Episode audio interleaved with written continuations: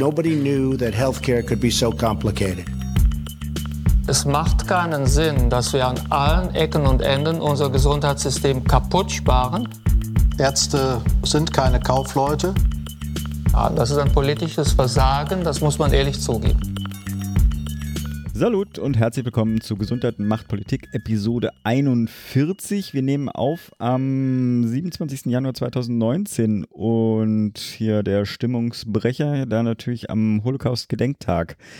Zumindest gehe ich auch kurz bei einem Gespräch, was wir heute auch äh, präsentieren, mit dem Professor Wieler auch darauf ein. Also jetzt nicht auf den Gedenktag, aber auf die ja, historische Epoche in Deutschlands.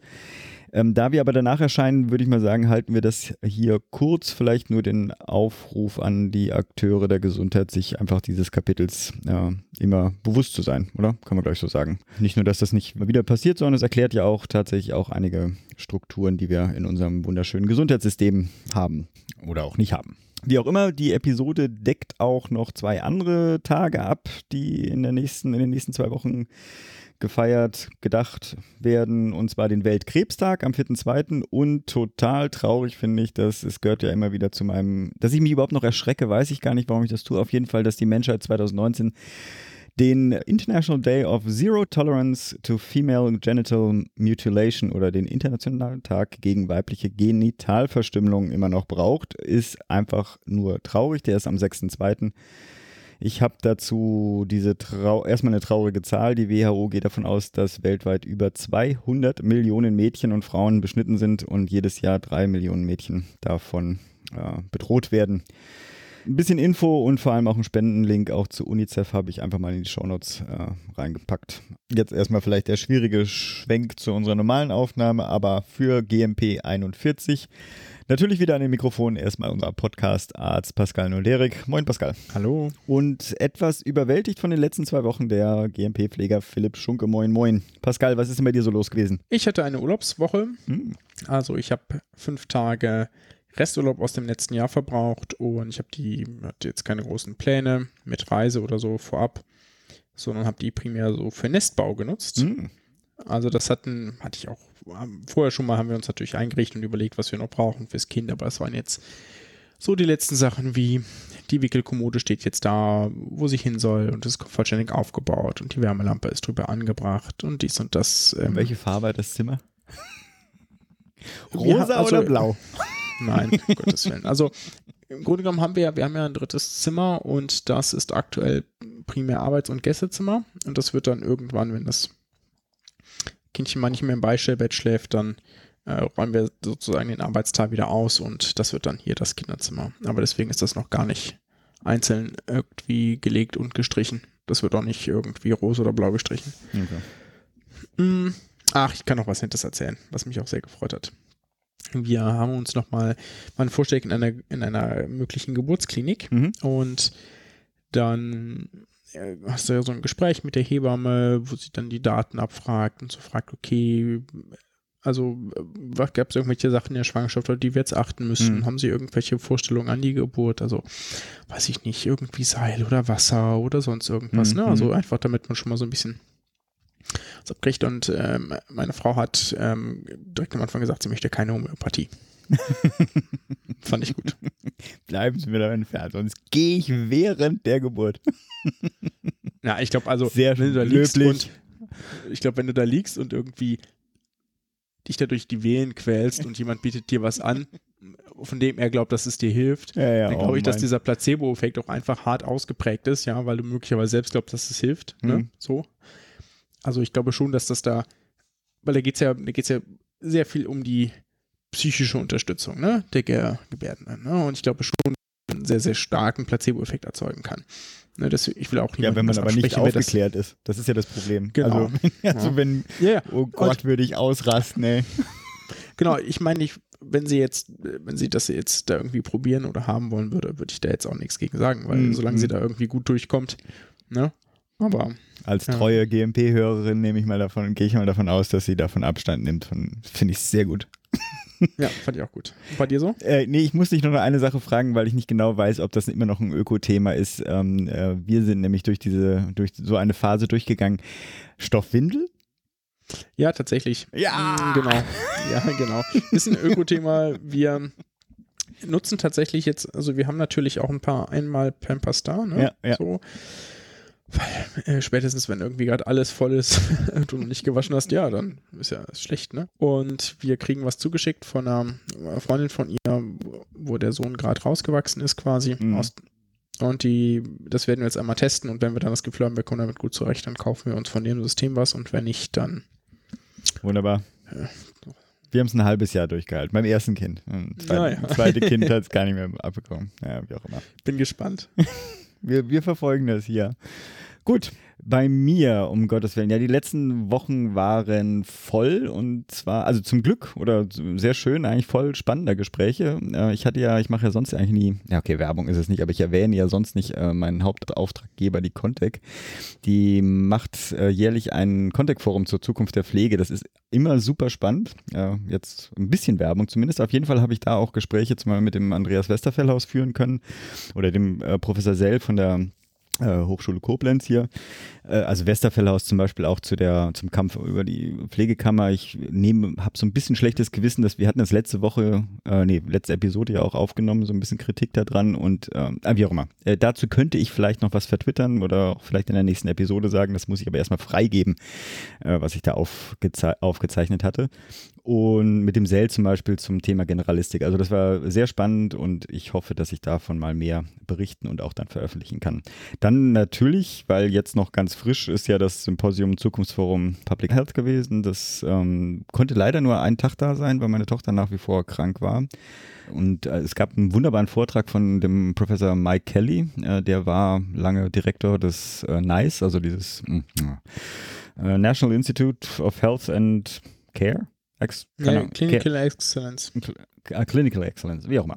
Ähm, also ein bisschen die Vorlage vom IQWIC in Deutschland, aber natürlich mit deutlich höherem Einfluss auf das Versorgungsgeschehen da. Ich habe auch den Vortrag von ihm auch aufgezeichnet, einfach mal so auf ähm, ja, Nummer sicher.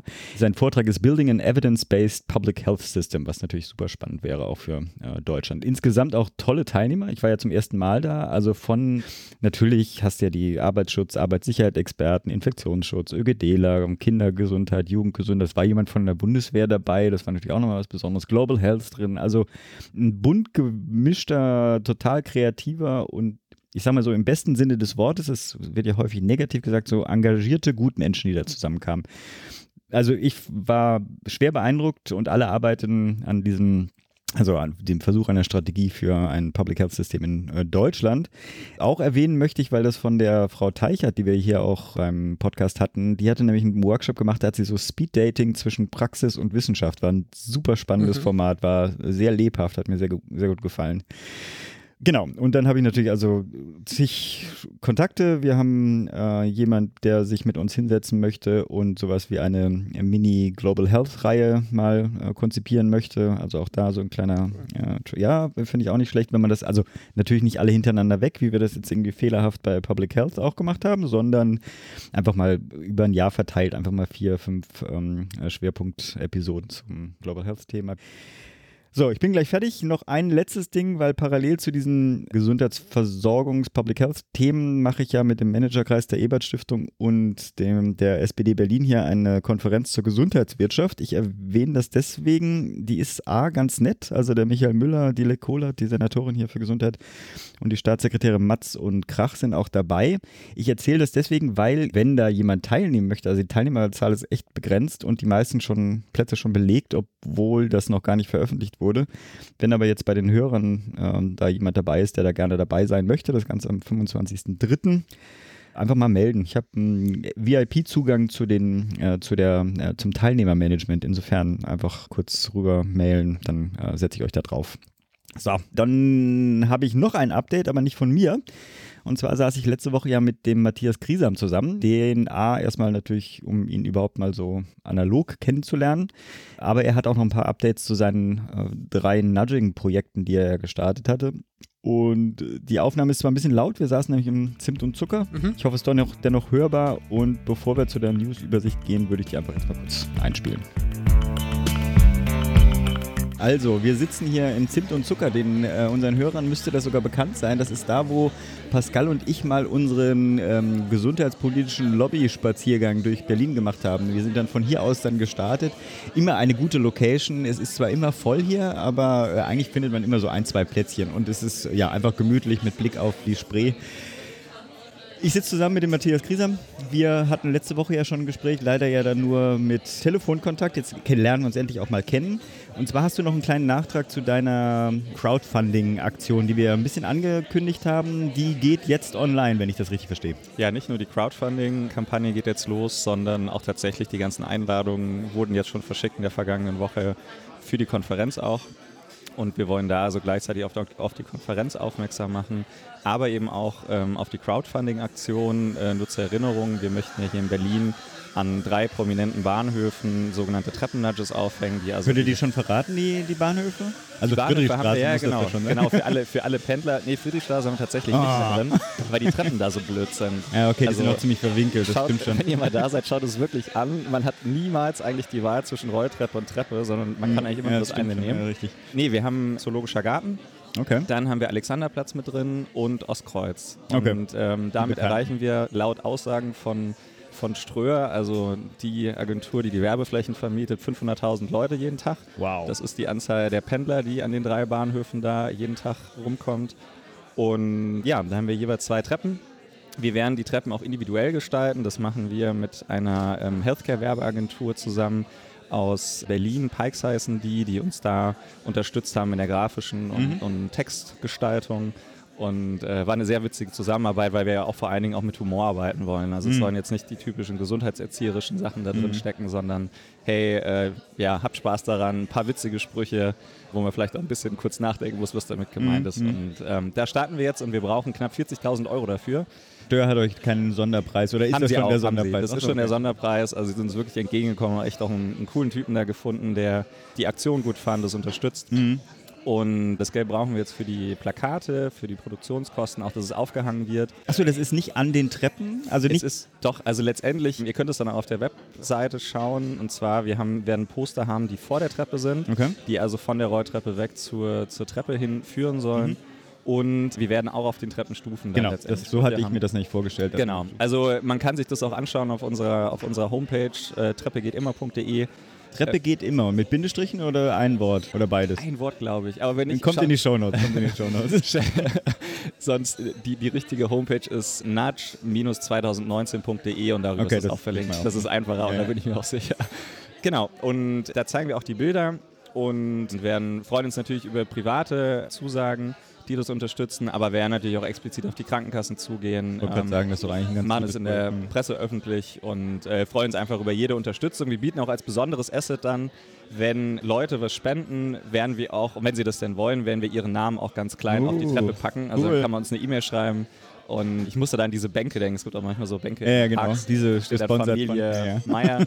Und äh, ja, wenn ihr was spendet, egal äh, welchen Betrag, wenn ihr das denn wollt, dann können wir euren Namen ganz klein draufpacken ja, die Treppe eurer Das wird doch ein, eine Spende vom GMP-Podcast, möchten wir doch mal sehen. Also wenn, dann, das kriegen wir schon hin.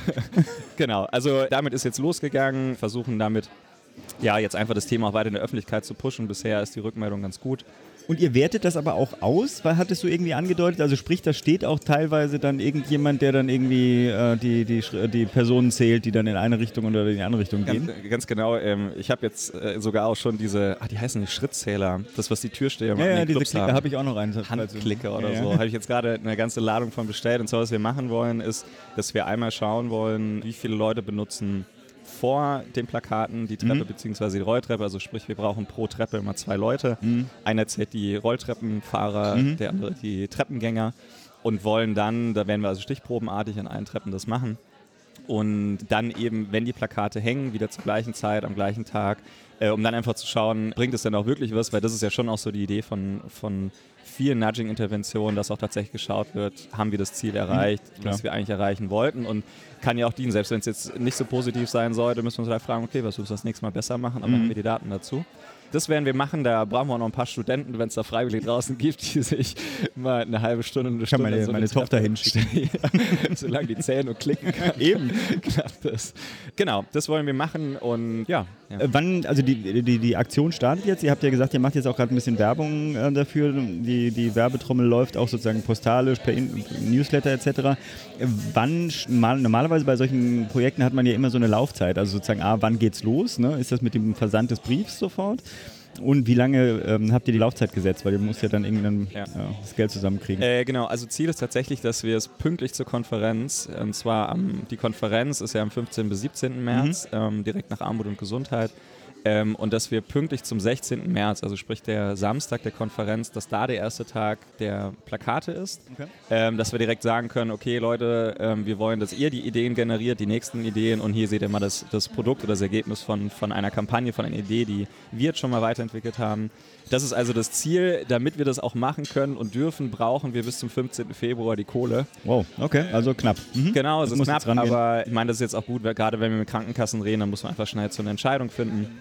Das ist das gesetzte Ziel, also bis 15. Februar, wenn wir das Geld zusammen haben und schauen wir mal. Gut, wir erscheinen, ich überlege jetzt gerade, 27., 28., kein Schimmer, also Hörerinnen da draußen sofort die Website anklicken und ein paar Euro in den Hut werfen. Wie geht es denn mit der nationalen Plattform weiter? Also ich habe das gesehen, dass die Konferenz war ja noch im Entstehen bei unserem letzten Gespräch. Jetzt steht es ja. Wir habt ja auch sozusagen auch den Politiker hier, den Erwin Rüttel, wenn ich das richtig verstanden habe, ähm, äh, gewonnen, sozusagen als politischer Vertreter. Wie geht es denn weiter?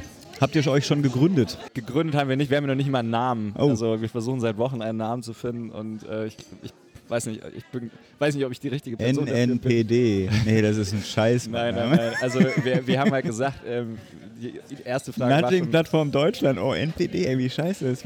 Ja, ja, das, äh, das geht nicht. Wir haben auch drüber, also ich hatte mit einer, mit einer ähm, Kollegin gesprochen, die bei der Nudge Unit oder beim BIT in Mhm. England arbeitet. Und äh, sie meint tatsächlich, wir sollten am besten Nudging nicht mit reinnehmen, Okay. ähm, weil es eben häufig noch sehr stark polarisiert und häufig auch negativ assoziiert ist. Wir warten jetzt mal ab, wie die Resonanz sein wird in, bei anderen Leuten.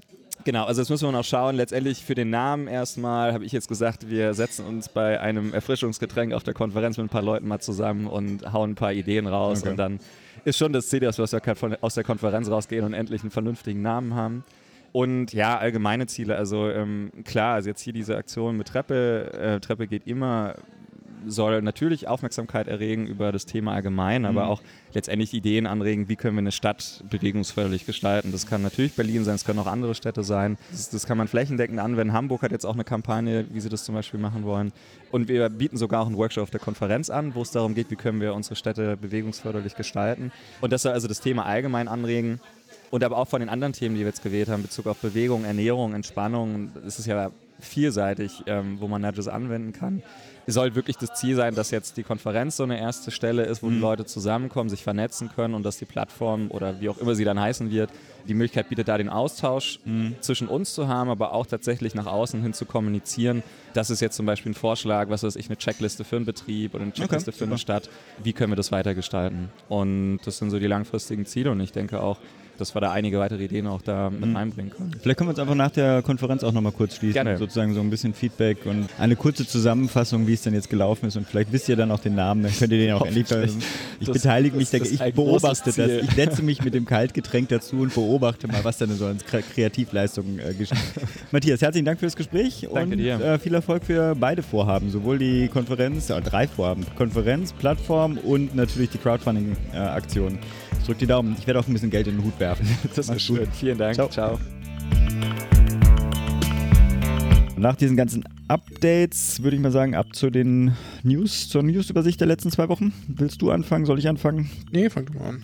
Ich habe das Pflegeversicherungsthema, das war auch eins, was auf dem Contact-Forum erwähnt wurde. Leider hatte ich da den Gernot Kiefer, der war auch da, leider nicht mehr erwischt. Der musste dann auch gleich weiter.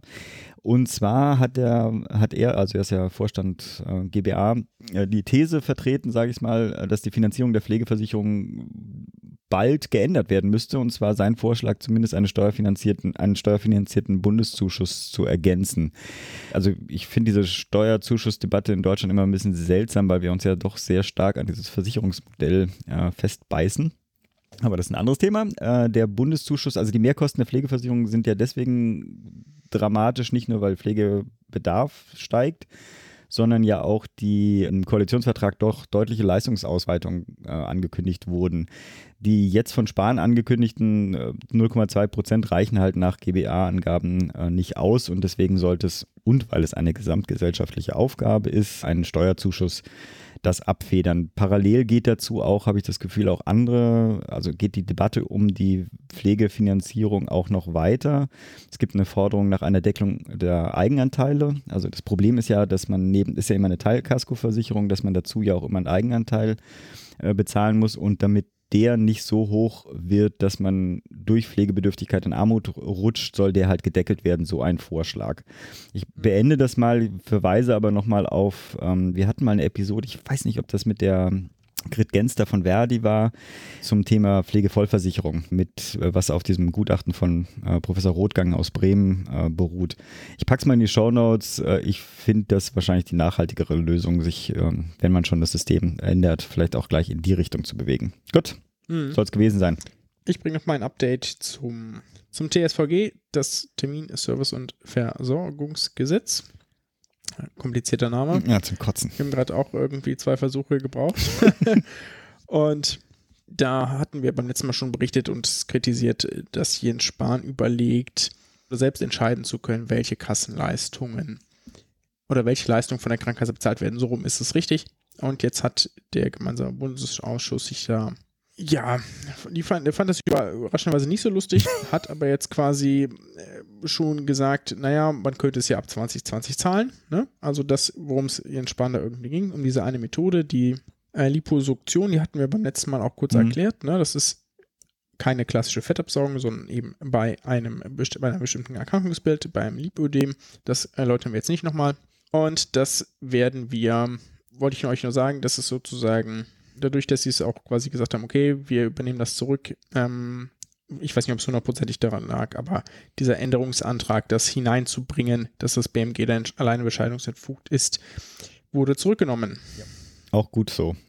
Ich weiß auch nie genau, ob das so eine, so eine, so eine Aktion war, um irgend von einer anderen Debatte, die du ja auch hast, ja auch ein zweites äh, Thema dazu, äh, auch ablenken sollte. Ich war, weil das war von vornherein irgendwie zum Scheitern Mhm, es wirkte verurteilt. so ein bisschen. Ja, ja. So, ja. Naja, ich habe äh, die WHO, nehme ich mir mal wieder vor.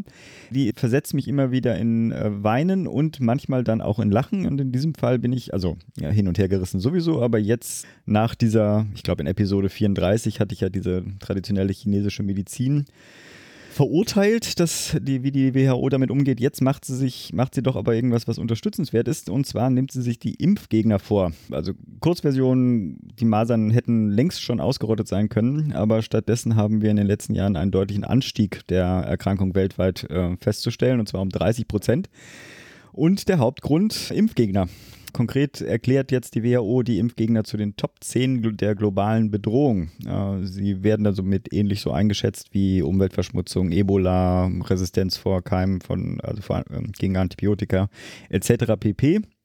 Ähm, wir hatten dazu ja schon mehrfach berichtet und es begleitet mich kontinuierlich und meine Tischplatte hatte ja schon eine Riesendelle und ich Kopfschmerzen. Also nehmen wir, ich würde mir sagen, ich nehme mir dieses Jahr auch mal die Impfgegner noch mal ein bisschen intensiver vor. Ich fand das ja auch einen se- sehr geilen Move, das einfach zu sagen, ihr seid jetzt hier unter den Top 10 der globalen äh, Hm. Bedrohung. Ja, irgendwie gut gemacht. Ja.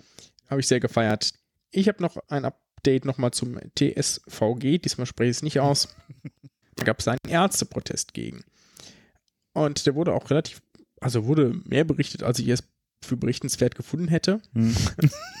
Und zwar waren das bestimmte niedergelassene Ärzte, die da die ihre Praxen geschlossen haben und ja, da irgendwie pro- protestiert haben. Und das waren ja, auch in Kundgebung und das waren die Ärzte der freien Ärzteschaft. Das ist so äh, der, ich sag immer, der rechte Rand der deutschen Ärzteschaft, ja, Mhm. auf dem ja, genau. Die sitzen jetzt auf dem im, im Deutschen Ärztetag jetzt nicht rechts, sondern die sind ja auch verteilt zu ihren äh, Landesverbänden, aber das sind schon eher die, die am härtesten konservativ sind gegen bestimmte Sachen. Das sind auch die, die irgendwie so Aktionen machen wie Stopp die E-Card und irgendwie gegen die gesamte Digitalisierung etc. Mhm. etc. Also äh, die, im Grunde genommen sind die sehr zufrieden so damit, wie es ist und hätten wahrscheinlich sogar deutlich weniger Kontrolle äh, noch lieber. Ich teile mit denen so gut wie keine Ansichten und habe auch Also ich kenne ein paar der Leute und die sind, ähm, man kann sich mit denen persönlich auch wie meistens doch irgendwie ganz gut unterhalten, aber von den Positionen zahle ich da doch eher weniger. Aber der Protest, den Protest gab es, wird vermutlich auch nicht der einzige äh, sein im Verlauf. Hm. Aber da muss man drüber weg, wenn man es durchsetzen will im Gesundheitswesen. Ja, ist doch so. Ja, ja, stimmt. Die Ulla Schmidt ja damals auch so gemacht. Es ist lustig, dass man immer wieder Ulla Schmidt sozusagen da, da zitiert. Aber ich meine, wenn man was erreichen will, muss man halt irgendwie hart im Nehmen sein, ja, hast recht. Gut, das war's zu unserer kleinen News-Übersicht. Ich habe ein kleines Bonusgespräch noch. Also wir haben ja wieder mal einen Schwerpunkt Public Health. Ich konnte auf dem Symposium auch mit dem Präsidenten des RKI, also des äh, Robert-Koch-Instituts, mit dem Professor Lothar Wieler sprechen. Eigentlich hatte ich nur drei Minuten geplant, aber es wurde dann doch etwas äh, länger. Ich bin jetzt, glaube ich, bei acht Minuten gelandet. Bei mir, ich stelle mir immer davor, dass Pascals äh, Geist mir auf der Schulter sitzt und hochrot wütend mich anschreit, dass er Ende machen soll. Ich habe es versucht kurz zu machen, aber es war wirklich spannend und deswegen ähm, habe ich es dann drin gelassen und vor allem, weil es auch so eine schöne Wiederanknüpfung an die Public Health-Thematik ist. Insofern erstmal viel Spaß damit. Ich sitze hier zusammen mit dem Herrn Professor Wieler. Es ist ein bisschen laut im Hintergrund, aber wir sind auch mitten auf dem Kongress.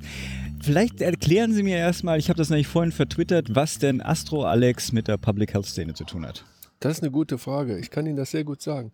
Astro Alex hat zumindest während der Zeit, als er oben die Erde von oben gesehen hat, hat er natürlich sehr gut beobachten können, wie sich die Erde verändert. Er sieht, dass die Pole schmelzen Mhm. und er hat gerade in diesem Sommer natürlich gesehen, dass viele Landschaften äh, steppenartig waren. Der hat den Klimawandel sehen können und er hat uns ja auch eine schöne Nachricht hinterlassen. Dieser Erdball soll blau bleiben und dafür können wir Menschen was tun. Und dieser Klimawandel hat eben direkte Auswirkungen auf die Gesundheit von Mhm. Menschen, auf die Gesundheit von Tieren natürlich Mhm. auch und auf die Gesundheit von äh, Umwelt. Mhm. Und das heißt also, Klimawandel ist ein Teil, der direkt eine Auswirkung auf die öffentliche Gesundheit hat. Und zwar nicht nur in Staaten, zum Beispiel der Sahara, in der Sahelzone, sondern eben auch direkt in Deutschland. Dieses Jahr haben das alle Deutschen auch, glaube ich, direkt verstanden. Mhm. Ja, nicht nur wegen der Dürre. Ich meine, äh, sagen wir so, es gibt ja sowieso eine, Be- habe ich das Gefühl, eine größere Offenheit zu dem Thema Public Health, spätestens so mit diesem Dieselskandal, Feinstaubbelastung. Ist ja auf einmal ein Public Health-Thema in der breiteren Diskussion, die, ich glaube, auch vielleicht auch so ein Einfallstor für die Szene bieten könnte, kommunikativ. Aber kommen wir mal äh, kurz zum, äh, zum Kongress. Sie machen das ja schon seit das dritte Mal. Das RKI ist ja quasi dominant hier der Treiber für, für diese Diskussion. Was treibt Sie denn persönlich an, dieses das Public Health Thema so zu, zu pushen und auch vielleicht auch in so einem Format hier auch zu pushen? Also es ist ja dann äh, sehr durcheinander gewürfelte äh, Teilnehmerschaft. Also zunächst mal ist es so, dass wir in Deutschland eine, eine Stellungnahme von der Leopoldina hatten. Mhm. Die ist äh, schwerpunktmäßig von Professor Ganten angetrieben Genau. worden. Die war sehr disruptiv, sage ich mal. Okay. Und das ist gut. Ja? Mhm. Disruption ist manchmal sehr gut, das war sehr gut. Das hat die ganze Public Health Gemeinde sehr aufgerüttelt, sehr erzürnt. Mhm. Dort gab es wirklich viel negative Energie, aber eben auch viel positive.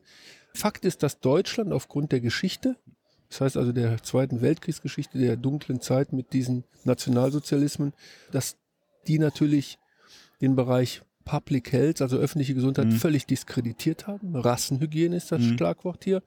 Und danach hat sich Public Health, der Bereich in Deutschland, lange Zeit nicht mehr erholt. Sie müssen wissen, die großen Schulen in Amerika, zum Beispiel in Baltimore etwa, die haben gelernt von Max von Pettenkofer Mhm. in München. Ja, das sind Spin-offs Mhm. von deutschen Einrichtungen, aber das war ja eben vor diesem äh, furchtbaren Krieg und dieser furchtbaren Zeit. So, das heißt also, was haben wir in Deutschland? Wir haben eine Landschaft, die im Gesundheitsbereich extrem stark versorgungslastig ist.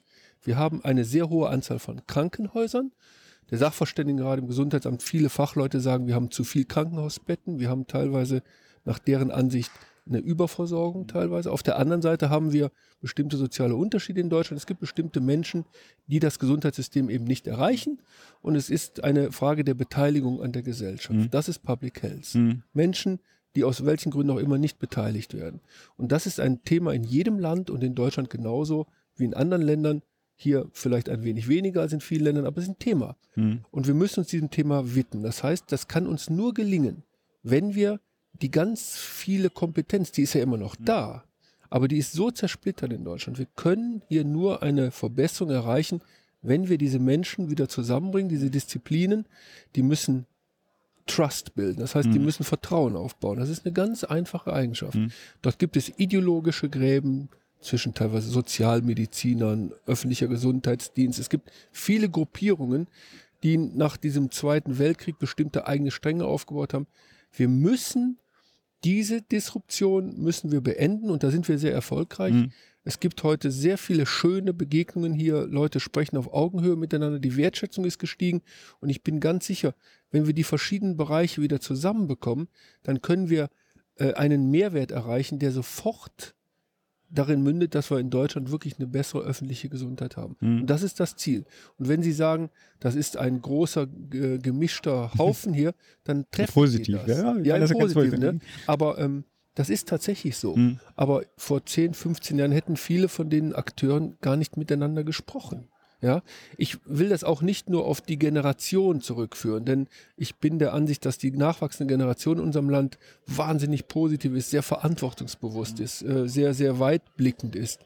Das ist auch ein Teil des Generationenwechsels, aber es ist vor allen Dingen das Verständnis, dass die Zersplitterung keinen Mehrwert generiert. Mhm. Und wir helfen, wir, wir haben alle das gleiche Ziel, aber wir erreichen es nur, wenn wir zusammen diese Ziele umsetzen wollen. Und das ist der Punkt, warum wir das äh, mit, mit Werf wirklich vorantreiben. Aber nochmal, das RKI hat nichts weiter getan, als diesen Ball aufgenommen. Das RKI koordiniert ein wenig, aber ähm, das wird von den Playern, von den Menschen, die hier sind, es gibt ein Steuerungskomitee, das wird von einem überschaubaren äh, Anzahl von Köpfen gemacht, inhaltlich getrieben und ist bisher sehr erfolgreich. Ja, die Frage natürlich, und da gebührt Ihnen natürlich eine ganze Menge Lob, das RKI hätte es ja nicht machen müssen.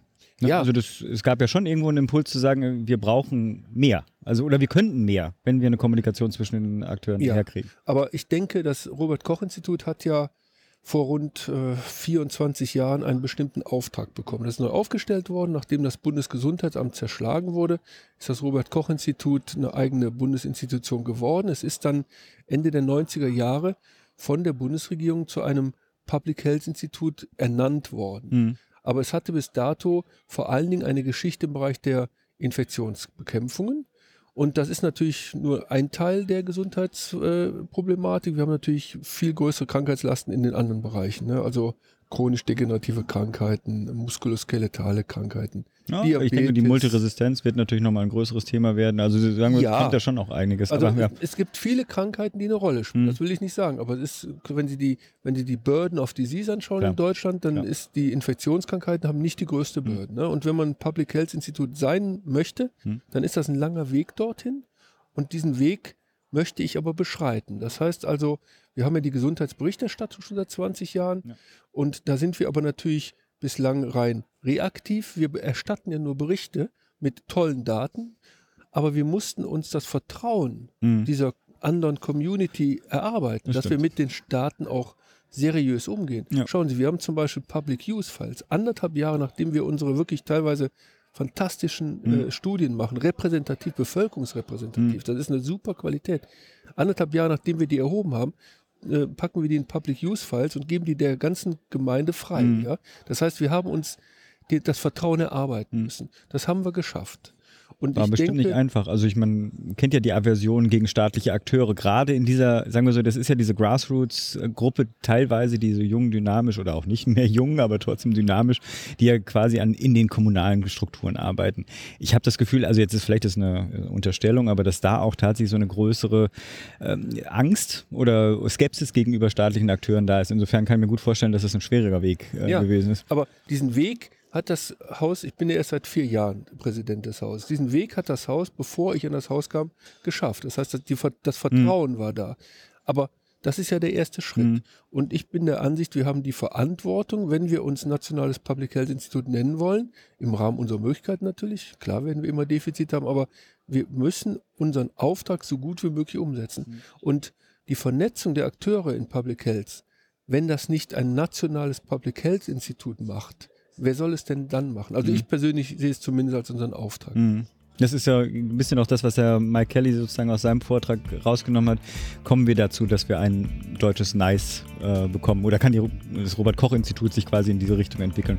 Alles Zukunftsmusik, aber es gibt ein Strategiepapier, was, sobald es vorliegt, wir natürlich wieder aufgreifen. Erstmal herzlichen Dank für das Gespräch. Sehr gerne, war mir eine Freude. So, nach dieser Wiedereinführung in die Public Health-Thematik nach dem Jahreswechsel jetzt zu dem Hauptgespräch. Das Nachwuchsnetzwerk Öffentliche Gesundheit hat nach dem Symposium nämlich noch an dem Samstag nachgearbeitet und ich durfte an dem Abend dann mit ein paar Expertinnen aus dem Netzwerk eine kleine äh, Tour de Force, würde ich sagen, ähm, äh, durch die verschiedensten Public Health Themen aufzeichnen. Okay, Schwerpunkt schon im Hintergrund die Entwicklung der äh, Public Health Strategie in Deutschland. Dazu war auch die, die Sitzung äh, des Na Nachwuchsnetzwerks.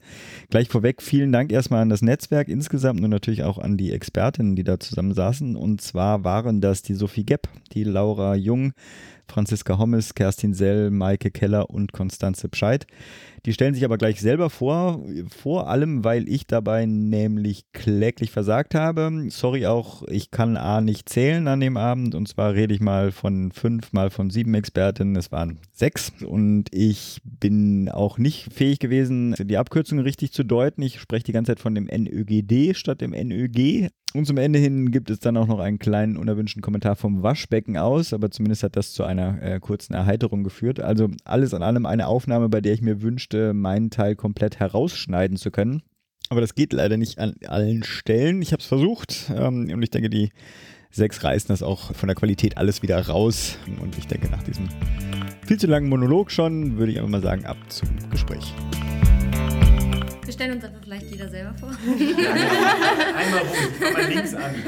Mein Name ist Kerstin Sell, ich bin Ärztin und aktuell Vollzeitstudentin im Masterstudiengang Public Health an der London School of Hygiene and Tropical Medicine und die aktuelle Sprecherin des Nachwuchsnetzwerks Öffentliche Gesundheit und hatte die Freude, in den letzten drei Tagen mit vielen anderen Nachwuchswissenschaftlerinnen, Wissenschaftlern und Fachkräften aus dem öffentlichen Gesundheitswesen in Deutschland im Rahmen des Zukunftsforums Public Health zusammenzuarbeiten, mich auszutauschen und darüber hinaus heute noch einen ganz internen Workshop des Nachwuchsnetzwerk öffentliche Gesundheit durchgeführt, bei dem wir uns über das Zukunftsforum und über unsere Rolle als Nachwuchsnetzwerk in Deutschland ausgetauscht haben. Ich bin Sophie und ich vertrete zusammen mit Laura die Bundesvertretung der Medizinstudierenden in Deutschland und da besonders die AG Public Health, für die wir die Bundeskoordination übernehmen. Ich bin Laura, ich studiere Medizin in Leipzig. Ich koordiniere zusammen mit Sophie die AG Public Health in der BVMD. Wir sind auch Mitgliederinnen des Nachwuchsnetzwerkes und sind hier, um die Studierenden zu vertreten bin ja so ein Lokalpatriot. Bis jetzt noch, war noch kein Berliner dabei oder war es doch einer? Doch, ich studiere in Berlin. äh, mein Name ist Maike Keller, bin Gesundheitswissenschaftlerin und auf der kommunalen Gesundheitsförderung tätig und an der Schnittstelle zwischen Politik und Umsetzungsebene, also im Hinblick auf kommunale Gesundheitskonferenzen. Okay. Mein Name ist Konstanze Pschalt. Ich bin Gesundheitswissenschaftlerin und arbeite zusammen mit Maike in einem Gesundheitsamt im Süden von Deutschland, in Baden-Württemberg und äh, bin eben auch an dieser Schnittstelle tätig. Und ein Schwerpunkt unserer Arbeit ist die Gesundheitsförderung in der Kommune, in Lebenswelten vor Ort. Mein Name ist Franziska Hommes. Ich wohne derzeit in Berlin und arbeite als Assistenzärztin in einer Klinik. Und was mich mit den anderen verbindet, ist eigentlich das große und schon lange Interesse an öffentlicher Gesundheit. Ursprünglich war ich vor allem im Bereich Lehre in der globalen Gesundheit aktiv und interessiere mich auch immer mehr jetzt für öffentliche Gesundheit und den ÖGD und konnte jetzt im Rahmen des Zukunftsforums die AG Karrierewege auch mitgestalten. Ich muss mich gerade entschuldigen, das ist natürlich nicht das Nachwuchsnetzwerk ÖGD, sondern das Nachwuchsnetzwerk Öffentliche Gesundheit. Gesundheit. Ja, richtig, sorry, richtig. sorry. Okay. noch etwas weiter. Ja, ja, ja, sehr gut. Wir hatten ja gestern, wo ich leider nicht dabei war, bei dem Zukunftsforum ging es ja zu Ende mit Strategieentwicklung für ein Public Health System äh, für Deutschland. Da war ich natürlich nicht da. Ihr hattet ja, wie das sich für Junge gehört, dann irgendwie nochmal nachgelegt. Ne? Die Alten sind alle schon gegangen. Ihr macht am Samstag irgendwie dann nochmal nach, Nacharbeit. Habt ihr denn schon eine Strategie? Ähm, fast. Also Ja, wir, Die wir anderen wollen natürlich noch Zeit lassen. Ich dachte, vorlegen. ähm, nein, also das ist natürlich ein, ein Witz, aber wir haben als Nachwuchsnetzwerk während des letzten Zukunftsforums und auch während dieses Zukunftsforums gemerkt, dass wir häufig noch etwas flexibler zusammenarbeiten als die Akteurinnen und Akteure, die schon viele, viele Jahre in Public Health arbeiten. Natürlich haben wir nicht diese Expertise oder den Hintergrund, den viele dieser Personen haben. Aber wir haben gemerkt, dass wir häufig diesen Schritt zurück machen können und dann so den, den Prozess, in dem wir uns befinden, dass wir auch die Diskussion beim Zukunftsforum manchmal so aus der zweiten Reihe begutachten konnten. Da haben wir festgestellt, dass sich die Diskussion über die Strategie häufig zerfasert hat aufgrund dessen, dass der Strategiebegriff nicht klar war. Und deswegen haben wir uns heute bei unserem internen Treffen des Nachwuchsnetzwerk öffentliche Gesundheit darüber ausgetauscht, was wäre denn für uns der Rahmen für so eine Strategie. Und wir haben uns diesen Strategiebegriff auseinandergenommen und Kriterien definiert, die im Rahmen dieser Strategie beurteilt werden müssen. Und diese Ergebnisse werden wir zusammenfassen und digitalisieren und selbstverständlich der Steuerungsgruppe des Zukunftsforums zur Verfügung stehen als unseren Aufschlag für diesen Prozess, von dem wir überzeugt und begeistert sind. Ich bin immer für Spoiler. Wollt ihr was spoilern? Ähm, wollen wir spoilern? Nee, das ist alles noch geheim. Es ist kompliziert. das passt ganz schön zusammen, ja. Aber ähm, wir haben heute sehr produktiv zusammengearbeitet und ich glaube, der Konsens bei uns war, dass wir sehr viel Klarheit gewonnen haben, wo Herausforderungen sind und zu welchen zentralen Themen wir für diese Strategie uns, ja, wie wir dazu arbeiten müssen. Ich glaube, die wichtigsten Punkte, zu denen wir uns jetzt inhaltlich ausgetauscht haben, aber die in jedem Fall der, den roten Faden bilden werden, sind Akteure, also wer muss daran beteiligt werden, wie kann man das Ganze möglichst partizipativ gestalten. Es muss ein Konsens darüber bestehen, welches Assessment man durchführt, das heißt, auf welchen Datengrundlagen ähm, erstellt man so eine Strategie. Ein nächster Punkt wäre zu sagen, nach welchen Werten priorisiert man eigentlich die Dinge, die in so eine Strategie integriert werden, weil klar ist, dass in einem Gesundheitssystem mit natürlich begrenzten Ressourcen nicht jedes Gesundheitsproblem in gleicher Weise angegangen werden muss. Also nach welchen Kriterien geht man vor? Genau, und über diese Dinge muss man sich einfach verständigen, aber man braucht bestimmte Kriterien, die man von vornherein anlegt, um so eine Strategie dann zu entwickeln. Erstmal eben auf einer sehr Meta-Ebene, wie wir das heute genannt haben. Sieht mich natürlich keiner lächeln. Äh, es klingt ein bisschen sehr akademisch noch. Was mir so aufgefallen ist gestern bei dem Forum, oder vorgestern war ich ja da, dass die, dass es ja doch sehr durcheinander gewürfelt ist, die Teilnehmer. Ne? Und also ich meine, das hat man ja schon, das ist ja quasi schon die Public Health Szene in sich, an sich, die so mhm. durcheinander ist. Mhm. Gleichzeitig äh, weiß nicht, ob ihr euch auch bei der Strategie Gedanken macht, wie kriegt man das eigentlich bei diesem Gesundheitssystem, was ja irgendwie eigentlich primär gegen euch gestellt ist, also die Interessen sind ja eher an, der, an den Versorgungsstrukturen bei Ärzten, Krankenhäusern etc. angesiedelt. Ist das auch Teil daran? Also wie man eigentlich sich kommunikativ darüber positioniert? Also was weiß ich mit positiven Botschaften, kein Schimmer. Mhm. Ich glaube, was ich ganz schön finde, gerade an der Arbeit im Nachwuchsnetzwerk, ist eben, dass wir alle noch sehr offen sind für neue Ideen und sehr interdisziplinär hier zusammenarbeiten und gleichzeitig aber auch sehr systematisch. Und wir haben irgendwie alle so das Ziel im Blick, nämlich gutes Public Health System für Deutschland zu entwickeln und nicht das Gefühl, dass sich irgendwie einzelne Gruppen gegenseitig was wegnehmen, sondern eben wirklich so uns auf das große Ganze fokussieren. Und ich glaube, das hilft uns einfach extrem in unserer Zusammenarbeit. Wir haben aber noch ein Thema, was ich auf jeden Fall noch reinbringen wollte. Das war nicht wie in der Ausbildungssituation. Da wolltet ihr zwei noch mal was dazu sagen. Ähm, ja, da müssen wir natürlich ein bisschen unterscheiden zwischen Ausbildung oder Public Health im Studium, im Medizinstudium oder in anderen Studiengängen und Public Health als Ausbildungsweg. Da kann, glaube ich, äh, Franzi gleich noch mal ein bisschen mehr zu sagen. Ähm, Im Medizinstudium müssen wir sagen, dass Public Health Lehre sehr unterschiedlich und fragmentiert gelehrt wird und auch sehr heterogen zwischen den Fakultäten stattfindet. Und wir würden uns wünschen, dass eben Medizinstudierende ähm, ein ba Grundwissen an Public Health Wissen bekommen, was sowohl methodologisch ist, als auch so Dinge wie soziale Determinanten von Gesundheit eben einschließt, damit Ärztinnen und Ärzte eben auch wissen, welche anderen Einflüsse auf Gesundheit es gibt gerade die Pulmono Pulmologen scheinen das zu brauchen zu können. Ne? Ja, und wir würden uns da eben auch wünschen, in Zukunft auch besser mit dem ÖGD zusammenarbeiten zu können, den ÖGD mehr an die Universitäten auch zu holen, um einfach auch von Anfang an das eben auch als Karriereweg, sage ich jetzt mal, eben deutlich zu machen, weil einfach bisher auch öffentliche Gesundheit im Studium sehr schlecht kommuniziert ist und einfach vielen Studierenden überhaupt nicht bewusst ist, dass es eine Option für sie sein könnte. Und natürlich ist nicht nur wichtig im Medizinstudium, sondern eben für alle auch medizinischen Ausbildungsberufe und alle Berufsgruppen, die eigentlich mit dem Thema Public Health zu tun haben, dass sie sich dessen auch bewusst sind, mhm. dass es da Optionen gibt. Genau, also ein großes Thema jetzt auf dem Nachwuchsnetzwerktreffen heute und auch auf dem ähm, gesamten Zukunftsforum war auch die Frage, wie kann man die Lücken füllen, die bisher in Gesundheitsämtern bestehen und die aktuell eben zunehmend sind. Da gibt es verschiedenste Probleme sei es, dass es eben bisher oft beschränkt ist auf bestimmte Berufe und nicht offen ist für die Breite der Gesundheitswissenschaften, sei es eine nicht ganz adäquate tarifliche Entlohnung. Es gibt verschiedenste Probleme oder verschiedenste Hürden. Teilweise ist es auch einfach ein Bekanntheitsproblem.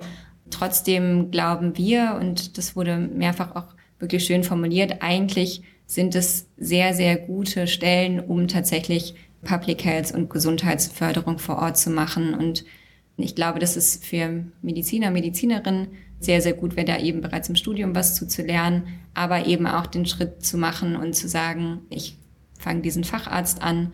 Aber ich glaube, auch da ist es wichtig, frühestmöglich, möglichst schon im Studium mit anderen Disziplinen in Kontakt zu kommen, weil interdisziplinäres Arbeiten funktioniert da gut, wo es gemacht und gelebt wird. Und da sollte man, glaube ich, auch ein bisschen experimenteller werden. Wir haben ja mehrere Kompetenzen hier noch am, am, Tisch. Wollt ihr noch was ergänzen? Ja, ich kann gerne noch ergänzen. Die Stuttgarter. Die Stuttgarter, die, die Stuttgarter können noch ergänzen. genau. Also was du eben gesagt hattest, alles ähm, ist total richtig. Und ich finde es sehr gut, dass wir durch so eine gemeinsame Strategie, die im Moment hier versucht wird zu erarbeiten, diese Bündelung, die da stattfindet von Themen, die inhaltlich total wichtig sind, aber die, glaube ich, auch einfach helfen, diese öffentliche Wahrnehmung für Public Health, für ähm, Gesundheit in Deutschland, Gesundheit betrifft alle, geht jeden an, ähm, Gesundheit für alle und alle für Gesundheit und wie man sich auch immer nennen möchte, aber das wird, glaube ich, alles gesteigert, bekommt dadurch mehr Durchdringung, mehr, mehr Durchschlagskraft und das hilft letztendlich auch ganz unten in der Praxis bei der täglichen Arbeit. Mhm. Und das ähm, finde ich total positiv, dass man eben da wirklich auf einem sehr, sehr guten Weg ist. Wie ist denn eigentlich mit kommunalen Vertretern? Also jetzt die quasi ein bisschen Quereinsteiger sind, die jetzt nicht aus der ÖGD-Szene selbst kommen, aber die kommunalen Vertreter sehe ich ja als diejenigen, die das ja auch als neue Chance, sich als Kommune stärker zu platzieren in der Versorgung ihrer, der, ihrer Bevölkerung.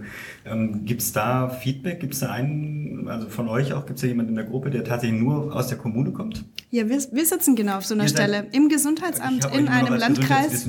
Genau, wir sitzen im, im Gesundheitsamt in einem Landkreis und sind dafür zuständig, Gesundheitsförderung, also es ist jetzt nur ein kleiner Teil von der Arbeit eines Gesundheitsamtes, mhm. aber Gesundheitsförderung vor Ort im Landkreis, in der Kommune, ähm, durchzusetzen, voranzubringen. Und das passiert ganz arg viel mit Öffentlichkeitsarbeit, Gremienarbeit. Ähm, da ist man viel politisch unterwegs, hat ähm, aber auch so viel Kontakt mit Krankenkassen, aber auch mit ähm, Selbsthilfegruppen, Haus der Familie und so mhm. weiter. Also es gibt ganz viele Ebenen und das ist tatsächlich die Stelle, die ähm, die, die Schnittstelle ist mhm. von der Theorie, von der Wissenschaft zur Umsetzung in die Praxis. Ich würde gerne auch noch was sagen zum Stichwort Global Health, weil das natürlich auch Thema war jetzt auf dem äh, Zukunftsforum und ich sehr positiv überrascht war, wie das auf dem Zukunftsforum jetzt behandelt wurde. Und eine Definition war oder ein Ausspruch, der unter anderem fiel, war eben Public Health ist Global Health vor Ort. Und ich finde das extrem wichtig bei den ganzen Prozessen, die gerade laufen und der ganzen Bewegung, die im Bereich globale Gesundheit auf nationaler, regionaler Ebene in Deutschland passieren, was insgesamt sehr, sehr positiv ist. Aber man muss eben auch sehen, dass es viele parallele Stränge aktuell gibt, plus jetzt irgendwie mehr Aufmerksamkeit für Public Health. Und ich glaube, was wichtig ist, ist, dass man bei diesen verschiedenen Strömungen und Initiativen eben nicht vergisst, was das vereinende Ziel ist. Und inhaltlich überschneidet sich da einfach sehr, sehr viel. Strukturell mag manches anders sein und was die Akteure angeht, mag manches anders sein, aber es gibt im Prinzip ein vereinendes Element und das ist die Gesundheit für alle zu verbessern. Und oft zerfasern sich da eigentlich so die akademischen Diskussionen über einzelne Definitionen und man verliert also den, den gemeinsamen Konsens und diese Gräben zwischen Sozialmedizin und Bio- oder Individualmedizin, die habe ich jetzt zumindest auf dem Zukunftsforum nicht so gespürt. Und ich würde mir wünschen, dass das für die zukünftigen Diskussionen auch so bleibt. Ist natürlich nicht eine neutrale Gruppe, die da zusammenkommt. Also ich, ich fürchte, es spiegelt nicht die Realität da draußen wieder. Äh, Pascal wird sich freuen, das ist ja so eine grüne, äh, grüner Slogan, ne? global denken, lokal handeln, das sind wir ja genau. Also, äh, er wird sich freuen. Äh, ihr seid ja relativ ähm, viele Qualifikationen, die hier zusammensitzen, auch bei dem, äh, bei dem Forum gestern. Was mir ein bisschen gefehlt hat, aber es kann natürlich auch daran liegen, dass es einfach das in Deutschland nicht gibt, aber aus anderen Ländern ja bekannt ist ja sowas auch die Community Health Nurse als Krankenpfleger muss ich jetzt hier so ein bisschen, also nicht nur Lokalpatriotismus zu Berlin, sondern natürlich meine Profession ja auch ein bisschen pushen. Das findet gar nicht statt. Also diese Personen gibt es auch gar nicht, auch nicht aus dem Ausland, dass man da irgendwie einen äh, Input bekommt. Ähm, also wir haben so eine Person auf jeden Fall noch nicht in unserem Netzwerk identifiziert, würden uns aber freuen, wenn es die da draußen gibt und die ähm, dem Nachwuchsnetzwerk öffentliche Gesundheit beitreten wollen. Beitragsmitgliedsbeiträge, wie viele gibt es nicht? Ähm, ja? Auf unserer Seite nög.org okay, kann man einfach ähm, dem Link zu einem E-Mail-Verteiler okay, folgen wunderbar. und es ist ein ganz ähm, niedrigschwelliger Prozess bei uns bei, beizutreten. Wunderbar. Also, Entschuldigung. Ähm, nee, alles klar. Und wir haben uns heute neben unseren Gesprächen über die Public Health Strategie auch mit dem Thema beschäftigt, wie Nachwuchsfachkräfte ins öffentliche Gesundheitswesen kommen oder konkreter in die Gesundheitsämter. Und wir haben einmal die Perspektive von einem Arzt gehört und von Konstanze, die als Public Health Fachkraft ins Gesundheitsamt in Baden-Württemberg gekommen ist und haben dann gesehen, dass das mit vielen, vielen Hürden in ihrem Fall verbunden war und dass sie auch im Rahmen ihrer Arbeit beschreibt, dass diese die Funktion, die Public Health Fachkräfte im öffentlichen Gesundheitswesen in Deutschland einnehmen können, ganz konkret im Gesundheitsamt noch nicht so sichtbar ist und dass sie noch ein viel größeres Potenzial hätte.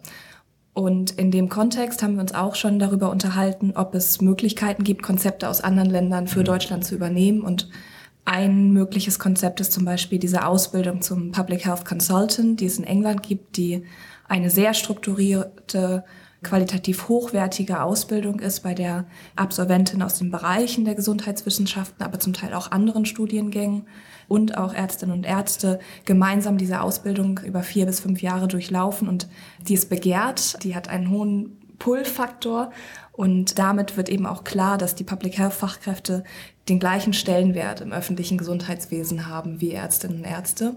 Und das Aber die lassen sich ja jetzt ausbilden für Stellen, die es noch gar nicht gibt. Also ich, ich stelle mir den ÖGD so vor, dass, äh, naja, man kann Amtsarzt werden. Mhm. Ähm, dazu muss man aber Arzt sein und die Fachausbildung dazu gemacht haben. Aber äh, für diese gibt es ja dann quasi höchstens nur in einzelnen Regionen mal ausnahmsweise mal eine Stelle? Oder? Nee, nee das nee, stimmt das nicht. Das gibt es nicht. Nee, das ist eine Frage. Ähm, also es gibt diese Stellen schon und man muss auch sagen, dass es teilweise, und das haben wir jetzt auch gehört in den letzten Tagen, tatsächlich eine Frage auch des Framings mhm. ist. Also die Tätigkeiten an sich sind oft traditionell von ärztlichem Personal besetzt, müssten aber in der Praxis es nicht unbedingt sein. Und es ist teilweise eine Frage der Organisation, teilweise eine Frage von traditionellen Strukturen. Und ich glaube, da kann und muss sich auch einfach aufgrund des Bedarfs ganz viel mhm. ändern. Und das ist definitiv möglich. Und da sind wir uns, glaube ich, alle einig, dass uns da internationale Vorbilder helfen können. Und eine Problematik ist halt einfach, dass in anderen Ländern generell Public und Global Health einfach einen anderen Stellenwert hat, anders gelebt wird und eine andere Tradition hat, was in Deutschland auch viel mit historischen Gründen zu tun hat. Aber man hat eben erkannt, dass Public Health, Sozialmedizin, Bevölkerungsmedizin jetzt auch wieder aktiver gelebt werden muss. Genau, und ich, das ist ja auch gerade, was jetzt so mit angeklungen ist, wir haben eben auch ein Nachwuchsproblem im öffentlichen Gesundheitsdienst und von daher wird diese Entwicklung. Jetzt der, Untergang, der Untergang der Gesundheitsämter. oh Gott. Audio, Audio-Untermalung. genau, ähm, also wir haben eben dieses Nachwuchsproblem im öffentlichen Gesundheitsdienst und von daher wird wahrscheinlich diese Öffnung auch vermehrt kommen, dass eben auch Nicht-Medizinerinnen dann Stellen vermehrt im Gesundheitsdienst annehmen können werden. Und genau, und man sieht eben auch in anderen Ländern, dass es eben sehr gut funktionieren kann und dass es vielleicht auch gerade diese Interdisziplinarität und auch nochmal so einen neuen Schwung reinbringen kann, den wir uns auch wünschen würden. Insgesamt hoffen wir uns, ähm, dass die Begeisterung für Public Health, die wir im Nachwuchsnetzwerk haben, dass wir die weiter verbreiten können. Einmal vielleicht ins Medizinstudium, in den Bereich klinisch tätiger Medizin, aber auch in andere Berufsgruppen, die momentan kein prioritären Public Health Ansatz haben. Aber diese Health in All Policies Idee ist äh, uns sehr wichtig und wir hoffen, dass unsere Dynamik und unsere Energie überspringen kann und noch mehr Leute für dieses Thema begeistert. Ich würde gerne irgendwie so ein motivational äh, Schlusswort irgendwie hier sprechen, weil äh, so bitte weitermachen und euch nicht unterbuttern lassen und nicht vom System irgendwie unterkriegen lassen und hoffentlich auch nicht gleich in irgendwie äh, Versorgungsstrukturen äh, verschwinden. Müsst ihr vielleicht mal irgendwann so in zwei, drei Jahren sagen, wie denn so die Vita äh, normal, eines normalen NÖG-Mitglieds denn so ist. Dankeschön. Danke. Danke. Tschüss. So, und jetzt nehme ich einfach mal einen kleinen Service-Teil auf, an, von dem ich nicht genau weiß, ob ich den nachher drin lasse. Und zwar ratter ich mal ein paar Termine runter, über die ich A gestolpert bin und die vielleicht für unsere Hörerinnen ganz spannend sein könnten. Einige natürlich auch Klassiker. Links zu den ganzen Events findet ihr natürlich in den Shownotes, entweder in eurem Podcast-Player oder auf unserer Website. Erstes kleines Event schon relativ bald, am 4.2. beim Spreestadt-Forum. Ich habe es mal tituliert als auch in Brexit-Zeiten kann man noch etwas von der UK lernen. Und zwar Titel der Veranstaltung Evidence-Based Informed Health Policy in Großbritannien, Theorie und Praxis, ganz am 4.2. Es gibt am 19.02. ein bisschen eigennützig eine Veranstaltung, an der ich mitgefummelt habe, äh, Organspende weitergedacht. Wie kann der Negativtrend gestoppt werden? Unter anderem mit einer Einführung durch die paralympische Goldmedaillengewinnerin Franziska Liebhardt, 19.02. Dritte Veranstaltung äh, natürlich und immer wieder gerne sozusagen das Parship der deutschen Public Health Szene am 14. und 15. März, der Kongress Armut und Gesundheit. Äh, Thema heute war ja auch das Schubsen. Wir haben also Schubsen für Profis, die Konferenz von dem Matthias Griesam vom 15. bis 17. März. Wer nicht schubsen will, kann aber parallel auch zu einer Veranstaltung und sich unter die Pflege mischen am 14. bis 16. März findet der Deutsche Pflegetag statt. Äh, sechste Veranstaltung, sechster Hinweis, natürlich für mich ganz wichtig, weil das ein Irrationalitätsdetox-Tour wird. Am 21. bis zum 23. März der EBM-Kongress und ich mache auch ein bisschen grünen Werbung. Am 29.03. findet das Aktivcamp Pflegen 2019 statt. Äh, das wird veranstaltet von der ehemaligen pflegepolitischen Sprecherin der Grünen Bundestagsfraktion, Elisabeth Scharfenberg. Immer wieder ein spannendes Event. Auch da Links in den Show Notes. Und nach diesem Serviceteil würde ich sagen, ab zum Murks. Today's doctors, drugs and medical devices truly work medical miracles. But there are some as phony as a $3 bill.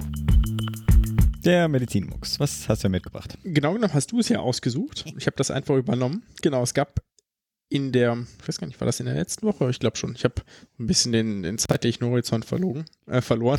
verloren. Schön. Genau. Ähm, Berichte von irgendwie 112 Lungenfachärzten, was gar nicht korrekt ist, sondern 112 Unterzeichnende eines Positionspapiers, die sagen, dass Feinstaub und Stickoxid nicht so schädlich sind, wie gemeinhin angenommen wird oder in der politischen Diskussion ist und deswegen auch die Werte kritisiert haben. Ne? So, das war, glaube ich, der Hauptpunkt und ich habe das ist, glaube ich, gegipfelt in der Bildtitelshalle von Donnerstag oder so, ich weiß es nicht. Ich verfolge es ja immer nur auf meinem, auf meinem äh, Tagesspiegel-Newsletter, alles Lüge. Jetzt, jetzt gab es danach irgendwie 100.000 Einschätzungen, da sieht man mal, wie schwer sowas wieder einzufangen ist. Mhm. Ja, weil zum einen sind es weder 112 Experten, sondern ein paar davon sind keine Lungenfachärzte, aber ein großer Teil, soweit ich das überblicke, sind Lungenfachärzte. Sprich, die haben zumindest eine medizinische, Pers eine medizinische Perspektive und Expertise, das kann man denen gar nicht absprechen. Jetzt ist die Frage, wissen die genau, was sie da unterzeichnet haben? Das kann man nochmal diskutieren. Und am, am, spannendsten ist sich natürlich, wenn es dazu schon 100.000 Einordnungen gibt, sich das Original einfach mal anzugucken. Und das hat der, also ich habe das primär beim NDR gefunden, es gibt das, glaube ich, beim Landtag. Niedersachsen müsste das genauer geben. Da gibt es eine Stellungnahme und es gibt ein Begleitschreiben. Das Begleitschreiben habe ich ehrlich gesagt nicht gelesen, sondern nur die Stellungnahme. Das sind zwei Seiten, das kann man gut mal machen. Und die beginnen quasi damit einmal kurz zu sagen, naja, das hier so und so ist irgendwie das, was behauptet wird von der WHO etc. Und dann schreiben sie, also ich zitiere einmal, Lungenärzte sehen in ihren Praxen und Kliniken diese, das bezieht sich auf den Satz zuvor, Todesfälle an COPD und Lungenkrebs täglich, jedoch Tote durch Feinstaub und Stickoxide auch bei sorgfältiger Anamnese nie. Mhm. Bei der hohen Mortalität müsste das Phänomen zumindest als assoziativer Faktor bei den Lungenerkrankungen irgendwo auffallen. Das klingt plausibel, ne? denkt man sich, naja, stimmt, das müsste ja irgendwo sein, wie, äh, weiß ich nicht, wenn man jetzt äh, irgendwie Alkohol trinkt, das fällt ja auch auf, dass die Leute dann irgendwie Lebererkrankungen möglicherweise kriegen. Ne? Jetzt, äh, jetzt einfach irgendein mhm. Beispiel gegriffen. Und jetzt ist es aber natürlich zum einen so, dass die Leute ja nicht fragen, ah, ah ich habe gesehen, sie wohnen in der Straße XY, da war, da ist ja auch irgendwie eine hohe Feinstaubbelastung. Ja, mhm. darauf achtet keiner. Ne? Man ja, fragt nach die letzten zehn Jahre Risikofaktoren, ja. genau, die äh, leicht erhebbar sind. Wie haben sie äh, Alkohol oder Tabak konsumiert, andere Drogen konsumiert, etc. etc. Ne? Das sind so anästhetische Sachen, die man gut einfach erheben kann. Dann kann man auch fragen, okay, haben sie eher eine halbe Schachtel am Tag geraucht, eine ganze oder zwei? Ne? Dann Mhm. sagen die, ja, so eine Schachtel am Tag seit wie vielen Jahren? 20 Jahre, alles klar, macht 20 Pack Years. Ne? Mhm. So. Einfach, einfach erhebbar. Das ist das eine dazu. Ja? Äh, zum anderen ist es natürlich so, dass diese, diese, das Ganze ja ein Risikofaktor ist. Mhm. Ja? Das heißt, ich kann den, den Herzinfarkt, der so oder so immer multifaktoriell ist, der entsteht. Ja, also es gibt immer viele Ursachen, die gleichzeitig äh, zusammen, also meistens in den allermeisten Fällen sind es ganz viele Ursachen, die gleichzeitig oder ganz viele Risikofaktoren, die das Risikoprofil für einen Herzinfarkt erhöhen und dann eben zum Herzinfarkt führen. Ja, genauso wie zu anderen Erkrankungen, die Feinstaub auch auslösen kann. Da kann ich nicht den einen determinierenden Faktor herausfinden, genauso wenig kann ich sagen, dieser eine Faktor ist ausschlaggebend gewesen für den Herzinfarkt. Und ich kann auch äh, selbst irgendwie pathologisch, ja, wenn ich es Menschen aufschneiden würde, nicht unterscheiden, ist dieser, war dieser Herzinfarkt primär ausgelöst durch äh, Alkoholkonsum oder durch den Feinstaub. Mhm. Ne? Also das, das sehe ich dem Patienten oder der Patientin nicht an. Und dementsprechend ist es natürlich auch dieser Satz Bullshit, ja. Weil man eben einen Risikofaktor hat, der das Risiko für bestimmte Erkrankungen erhöht oder eben nicht. Das heißt, auch bei sorgfältiger Anamnese werde ich da nicht drauf kommen, weil es ein Risikofaktor ist, der so wenig sichtbar ist und so und nicht einfach zu erheben ist, dass der eben nicht entsprechend erhoben wird. Ja, man könnte, man sieht das ja, wenn dann eher so an Städten, die, in denen es generell eine schlechte Luftqualität gibt, versus Städte, in denen es eine gute Luftqualität gibt. Ne? Also diese, diese beiden ließen sich überhaupt äh, vergleichen, während die ja auch Ja, auf Bevölkerungsebene und eine Korrelation. Genau. Mhm. Ne? So. Jetzt gehen wir weiter dazu, machen Sie nämlich direkt den nächsten Punkt auf. Da habe ich jetzt, ich glaube, ich habe relativ viel kopiert, aber das lohnt sich gar nicht. Die in der Stellungnahme geht es weiter, dass die einmal kurz sagen, naja, Korrelation, Kausalität. Mhm. Ne, jetzt ist es so, dass die Studien zur Gefährdung von Luftverschmutzung begründen sich auf epidemiologische Daten. Ne, es werden Regionen verglichen, etc. Soweit alles richtig. Ne? So. Und dann schreiben sie, aus dieser Korrelation wird fälschlicherweise eine Kausalität suggeriert. Ne? Und natürlich ist es so, dass das eine, primär eine Korrelation ist. So, das streitet ja auch gar keiner ab. Mhm. Ne? Und ein, man, man kann aber da eben auch keinen Kausalitätstest machen. Ne? Also wir machen ja keinen kein Feinstaub-Expositionstest an Menschen, um herauszufinden, äh, also wir können ja wir Können wir kein- mit den können ja- Lungenherz machen. Genau, wir- genau, mit diesen 112 Jahren. Wir können ja kein Controlled Trial daraus machen. Ja.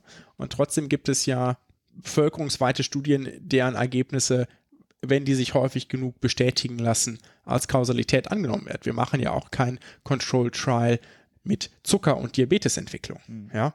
Irgendwie bei dicken Kindern. Ja. Ich bin jetzt hier mal ein bisschen populistisch, ne? so wie die ja auch. Darfst du. Ja. Das macht ja auch kein Mensch. Sagt hier, so, sie ernähren ihr Kind völlig ohne Zucker und sie, äh, worauf das Kind Bock hat, ja, das machst, sagst du den Eltern ja auch nicht nach Entbindung, ja, und dann guckst du mal, was aus denen wird. Ne? So funktioniert das ja nicht, ja. Das ist ja auch etwas, was wir nur in großen Bevölkerungsgruppen nachweisen können. Mhm. Ja, also auch da wieder völlig an der Wissenschaft vorbei, völlig daran vorbei, wie aktuell Wissenschaft funktioniert und wie man auch Studienergebnisse bewertet. Ne? Mhm. Jetzt ist das Ganze natürlich noch ein bisschen schwierig, weil der gute ähm, Mann, der das primär abgeschickt, auch mal Präsident der Deutschen Gesellschaft für Pneumologie war. Mhm. Ja, Ja. vor Ewigkeiten. Nein, nee, stimmt gar Vor, nicht. äh, Nee, vor nee. zehn Ja, Jahren. Ja, Ja, also, genau. Aber seitdem hat sich ja trotzdem einiges getan. Auch damals sind die schon zu dem Schluss gekommen, dass diese, diese Feinstaub und die Stickoxide möglicherweise doch Mhm. gefährlich sind. Ja. So, möchte ich, möchten wir noch irgendetwas mh, Ich frage mich, was die geritten hat. Ja, mach mal. Entschuldigung. Ja, ich glaube einfach vielleicht Aufmerksamkeit. Mhm. Vielleicht, halte, vielleicht hält er es auch wirklich für falsch. Das ist ja auch durchaus, ich sag mal, legitim, ne? eine andere Position zu vertreten. Ich finde es halt schwierig, wenn man mit so einer Position so viel Gehör bekommt, obwohl es irgendwie 112 dieser, äh, keine Ahnung, wie viele Mitglieder der Deutschen Gesellschaft für Pneumologie sind, ungefähr 3%, glaube ich. Ja. Und der Verkehrsminister dann auch sagt so, ja, findet er großartig, dass sich da mal jemand in Surprise. die Debatte einmischt. Ne? So, ja, man liest halt doch immer gern das, was, was irgendwie die eigene Meinung bestätigt. Äh, eine letzte, ein letzter Punkt noch, bevor wir das hier abbrechen und die Stellungnahmen verlinken, die sich dann hier selbst durchlesen kann und auseinandernehmen kann. Die sagen, viele der epidemiologischen Studien zur Luftverschmutzung zeigen keinen Schwellenwert. Und die sagen, naja, wenn es doch ein Gift ist, dann müsste es ja einen Schwellenwert geben. Also eine, ein, aber etwas, dem es gesundheitsschädlich ist. Ne? Ne, wir haben ja hier schon Paracelsus zitiert, ne? allein die Dosis macht das Gift. Jetzt ist natürlich das Problem oder der Punkt, dass das quasi stufenlos schädlich ist. Ja, das Mhm. ist so wie Zigarettenrauchen. Zigarettenrauchen ist auch bei jedem Mal schädlich. Unabhängig davon, ob ich einmal im Jahr rauche oder einmal am Tag Mhm. eine Zigarette oder eine Packung am Tag. Jedes Mal ist schädlich. Ja, der Effekt auf die Risiko, auf meine persönliche Risikosteigerung ist überraschenderweise in, natürlich dann höher, wenn ich mehr konsumiere. Ne? Also man hat da schon eine Dosisbeziehung, ja? Mhm. aber es gibt keinen Schwellenwert.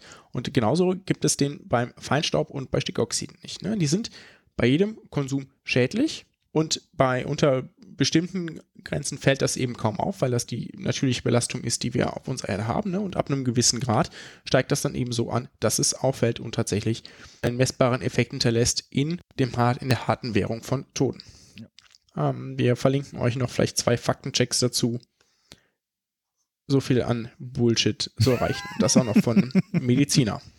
Das passt auch wunderbar zu unserem Public Health Thema heute, im Übrigen. Mhm. Genau. Wir sind durch, würde ich sagen.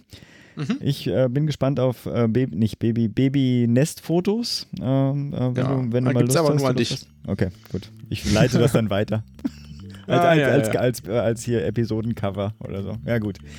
Ich würde sagen, wir sind durch. Ich wünsche euch allen äh, entspannte und spannende äh, kommende zwei Wochen und bleibt gesund. Macht gesund.